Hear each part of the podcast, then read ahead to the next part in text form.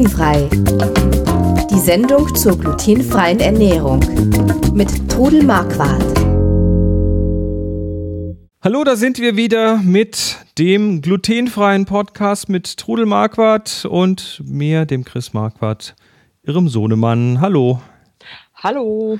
Wir wollen heute mal reden über äh, Blätterteig. Das ist ja so eine Sache, die, die, überhaupt das glutenfreie Backen, das schreckt ja manche Leute anfänglich so ein bisschen und wenn man es dann mal ein paar Mal probiert hat, kommt man dann doch relativ schnell rein. Aber an so eine Sache wie Blätterteig, da trauen sich doch die wenigsten dran. Ist das, äh, was, was macht den denn so speziell? Also ich habe auch sehr, sehr lange gebraucht, äh, einen einigermaßen guten Blätterteig hinzukriegen. Das war eigentlich immer mein Ziel, einen Blätterteig hinzukriegen. Weil, weil ich, also normal kommt der Blätterteig vom Bäcker und dann ja, ist, es so, ist es so ein bisschen eine Geheimwissenschaft. Was, was macht den Blätterteig denn zum Blätterteig? Ja, weil er eben blättrig wird durch mhm. eben diese Ziehbutter, die eben rein gearbeitet, turiert wird, gibt okay. es Schichten. La langsam, Ziehbutter. Ziehbutter ist auch so ein Begriff, den kenne ich jetzt nur vom Profi. Äh, was ist Ziehbutter? Ziehbutter, also ich mache für meinen Blätterteig knete ich 100 Gramm Butter mhm. mit 30 Gramm Mehl mit der Gabel zusammen und äh, gebt es zwischen zwei Folien und macht da draußen ein Rechteck, ein ganz flaches Rechteck und stelle es kalt. Das ist meine Ziehbutter.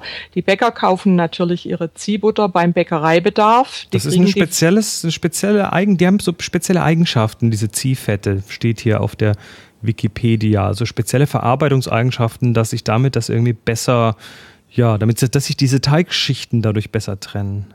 Ja, genau. Und äh, das ist eben auch wichtig, dass es kalt ist. Und äh, mhm. das erkläre ich dann nachher noch, wie man das macht. Aber die Ziehbutter ist schon mal das Erste, was man für einen Blätterteig macht. Man kann aber dann normale Butter dafür nehmen erstmal. Ich nehme normale Butter oder laktosefreie Butter, wenn es einer nicht verträgt. Ich meine, der die Butter gar nicht verträgt, kann es auch mit Margarine machen. Ich persönlich mag aber eben gerne diesen Buttergeschmack. Es gibt fertige Blätterteige, aber eigentlich recht wenige fertige Blätterteige. Mhm. Und deshalb habe ich einfach mich mal dran gemacht. Ich habe mal ein Rezept gesehen von einer Holländerin, was schon mal so den Anfang gebracht hat. Und äh, das habe ich dann eben verbessert und weiter ausgearbeitet und kriege jetzt also tolle äh, Ergebnisse damit. Sehr schön. Also, äh, ja, dann lass uns doch mal so Stück für Stück durchgehen. Wie macht man denn jetzt so einen Blätterteig? Wie kriegt man den so schön blättrig? Ja, also zuerst, als allererstes macht man eben diese Ziehbutter. Die mache ich dann schon am Vortag, dass die dann eben im Kühlschrank, ich lege das dann auf Wie konkret, wie, wie macht man Ziehbutter? Also ich nehme für meine Menge Blätterteig, nehme ich 100 Gramm kalte Butter, nehme 30 Gramm von dem Mehl, was ich im Rezept angebe, knete es mit der Gabel zusammen, äh, gebe es zwischen zwei Frischhaltefolien, bilde da draußen Rechteck, rolle das mit dem Nudelholz in, in dünn aus, also in ein Rechteck und äh, lege es auf ein Brettchen, dass es schön die Form behält und dann ab in den Kühlschrank. Also wie dick, wie dick ist dieses, dieses Rechteck? Einen halben so, Zentimeter. Halben Zentimeter, okay. Halben Zentimeter, also relativ dünn. Und das bleibt erstmal zwischen den Folien, kommt auf ein Brett in den Kühlschrank und wird dann genau. so richtig schön kalt gestellt. Ja, und dann kommt die zweite Arbeit. Das kann man natürlich auch schon an dem gleichen Tag machen.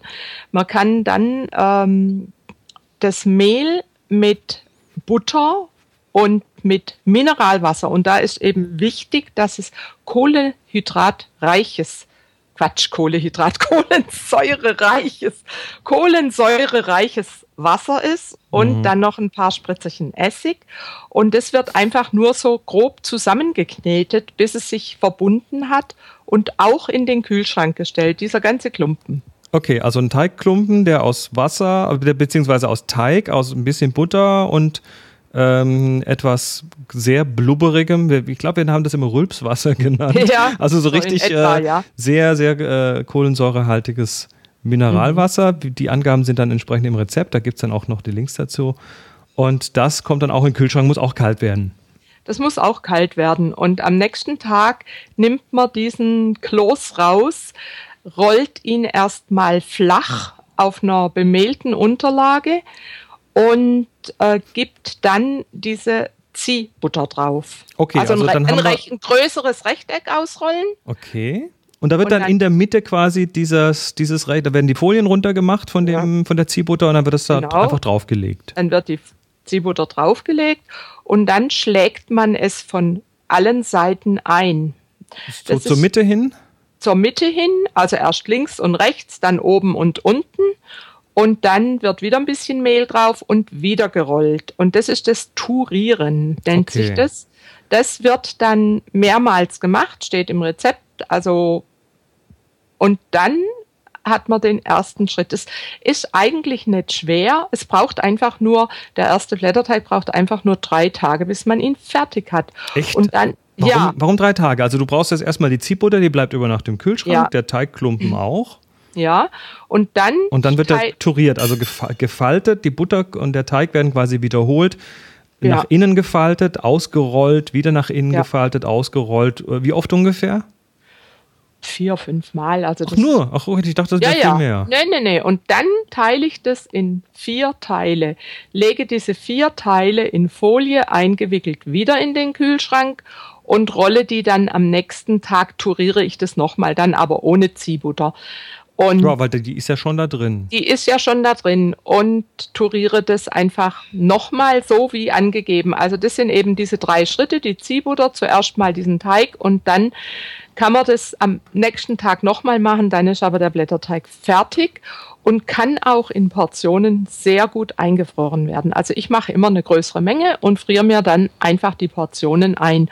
Und dann ist dieser Blätterteig fertig zum Verarbeiten. Dann kann man eben die verschiedenen. Was macht man dann da draus? Also herrlich sind zum Beispiel Apfeltaschen oder äh, Taschen mit einer Spinat. Ähm, Schafskäse. Ach so, das muss jetzt nicht nur süß sein, natürlich. Nein, nein, nein, der Teig ist ja neutral. Ach so, ah, jetzt. Äh ja, ja. Man kann also eine Prise Salz kommt, glaube ich, noch rein.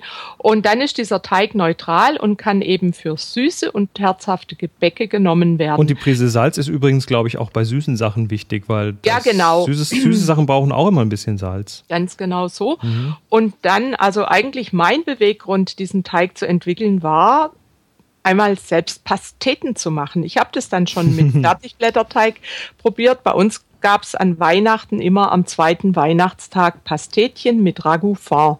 Ich erinnere mich, und zwar hatten wir damals, da war ich noch klein, hatten wir im Haus einen, einen pensionierten Bäcker und der genau hat, so. hat uns nämlich dann immer so, ein, so einen Bäckerblätterteig gemacht. Der hatte so eine kleine Backstube im Keller und der hat dann immer den Blätterteig für uns mitgemacht für die Pastetchen. Ja, und das war herrlich. Oh, war das und lecker. Dem, von dem habe ich eigentlich dann auch gelernt, dass man diesen Teig eben turieren muss. Und mhm. äh, ja, da wusste ich aber noch nicht, dass ich mal Zöliakie habe und diesen Teig in glutenfrei haben möchte. Und also wie gesagt, und dann vor zwei Jahren war es, dass ich, also ich habe vorher schon mit Fertigblätterteig die Pastetchen gemacht und mache sie jetzt mit dem eigenen Blätterteig und die werden gut. Der, der Fertigblätterteig, den kriegt man so aus dem Kühlregal, oder? Aus so dem Kühlregal. Es gibt also ja, man kriegt den aus dem Kühlregal. Und ähm, so, es ist, hört sich so alles so furchtbar kompliziert an.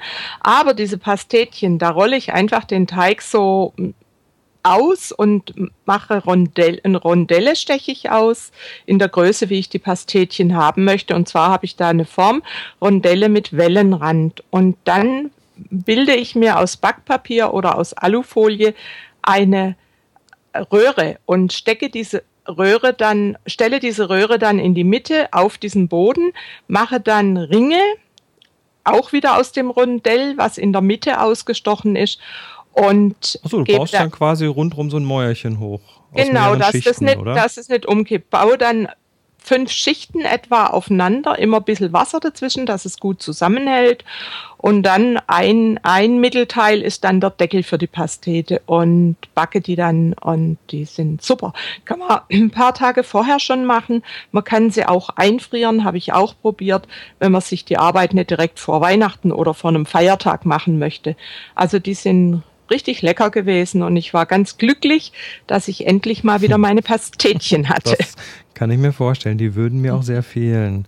Mhm. Also Pasteten, so klassisch aus Blätterteig gibt es ja auch Croissants. Da kannst du jetzt auch Croissants mitmachen. Kann ich Croissants draus machen und da habe ich also auch eine Technik entwickelt. Und zwar äh, gibt es einen sogenannten Tortenteiler. Es gibt natürlich spezielle Formen, um Croissants zu machen. Das ist ein, ein großes rundes Teil, was in Segmente aufgeteilt ist. Und das, was man eigentlich so auf so einen Kuchen draufdrückt, damit man dann die, die, die Stücke so abgetrennt ja, hat. das sind dann halt kleine Croissants, wenn man größere will. Ach so, weil das Croissant wird ja aufgerollt aus einem langen dreieckigen Stück. Aufgerollt. Ich tue dann vorne die, die Spitze noch kappen, also praktisch, dass es flach ist und dann rolle ich die auf und bestreiche die noch mit Eigelb und äh, backe die dann. Aber die sind richtig lecker. Man kann das aber auch, wenn man sowas nicht hat, auch mit dem Messer schneiden, so Natürlich, in, lange, kann, in lange Dreiecke. Ja, ja, klar. Also ähm, sehr gut sind sie auch aus einem äh, Blunderteig oder Blitzblätterteig. Das ist also die nicht ganz so fette Variante. Mhm. Ja, die Rezepte äh, verlinken wir übrigens. Also wer da äh, jetzt, ja. wem jetzt das Wasser im Mund zusammenläuft, mhm. auf glutenfrei-kochen.de auf der Podcast-Seite. Ähm, unter der Folge 43 findet ihr die entsprechenden Links zu verschiedenen Rezepten. Wir haben da äh, mal den Link zum Pastetenrezept, dann so Blätterteigteilchen zu Spinattaschen, dann äh, lass mal erklär mal kurz, was hat es denn mit dem Quarkblätterteig auf sich? Das ist ja noch mal so eine leicht andere Geschichte. Ja, das ist eigentlich ein einfach zu machender Teig. Also früher war der, haben wir den auch schon gemacht. Da war das einfach die gleiche Menge Margarine, Magerquark und Mehl. Und den mache ich jetzt eben mit Butter, Magerquark und glutenfreiem Mehl auch meistens etwas mehr. Mehl, kommt auch darauf an, wie feucht der Quark ist und knetet es erstmal zusammen. Und der wird dann auch kalt gestellt über Nacht. Und dann ähm, hat er mir noch nicht so ganz gefallen. Und dann habe ich ihn eben auch ausgerollt und habe Butter zerlassen, abkühlen lassen und dann diese Teigschicht damit bestrichen und auch noch mehrmals turiert. Und der ist also auch sehr, sehr lecker für Windmühlchen, für Nussgipfel, für Apfeltaschen. Also, wie ist der von der Konsistenz her? Ist der ähnlich wie der richtige echte nein, Blätterteig? Nein, nein, nein. Der ist weicher und den muss man auch ein bisschen behutsam bearbeiten. Aber erinnerst du dich dran, zu euren Partys gab es doch immer Schinkenhörnchen und Fleischtaschen. Mhm, ja, ja. Ja, in großen Mengen habe ich die gebacken und die, die kann man eben jetzt mit diesem Quarkblätterteig machen und die kann man also auch gut einfrieren auf Vorrat und dann wieder aufbacken. Ist auch toll für unterwegs zum Mitnehmen. Die sind dann auch nicht durch eben diesen Quark in Teig nicht so trocken wie zum Beispiel ein Hefeteig. Und der, der blättert aber nicht so. Der blättert ganz. nicht so. Er ist aber wunderschön mürbe. Also mhm. äh, ja, das so, ich mag jetzt, gern. Ja. Jetzt, jetzt hast du noch den Blitzblätterteig beziehungsweise den Plunderteig äh, mhm. erwähnt. Was hat es denn mit dem auf sich? Ja, also ich habe immer, beim Bäcker gibt's ja diese Plunderteilchen, oh, so Kirschteilchen oder Puddingschnecken oder mhm. wie die alle heißen. Und das hat mir einfach auch gefehlt. Und dann habe ich mich, habe ich mal im Internet geschaut, wie wird eigentlich so ein Plunderteig gemacht und habe den dann umgewandelt in glutenfrei. Und dann mache ich genauso eine Ziehbutter, mache aber einen Hefeteig. Und ähm, dieser Hefeteig wird dann auch kalt gestellt. Also am Anfang habe ich ihn nicht kalt gestellt, habe aber festgestellt, dass es besser zu verarbeiten ist, wenn der Teig dann auch kalt ist. Also den Teig dann eben kalt ausrollen, die Butter drauf und dann auch mehrmals eben dieses Zusammenklappen und dann Teilchen draus machen und die Teilchen dann gehen lassen, weil es ja ein Hefeteig ist. Und da kann man auch wunderbare Butterhörnchen draus machen oder einfach süße Sachen. Also ja, was ihr von früher her kennt, könnt ihr dann mit diesem glutenfreien Teig nachmachen. Mhm, ja. ja. Gut, also wer jetzt äh, Bock hat auf Blätterteig, ich habe auf jeden Fall jetzt äh, schon wieder das Wasser im Mund.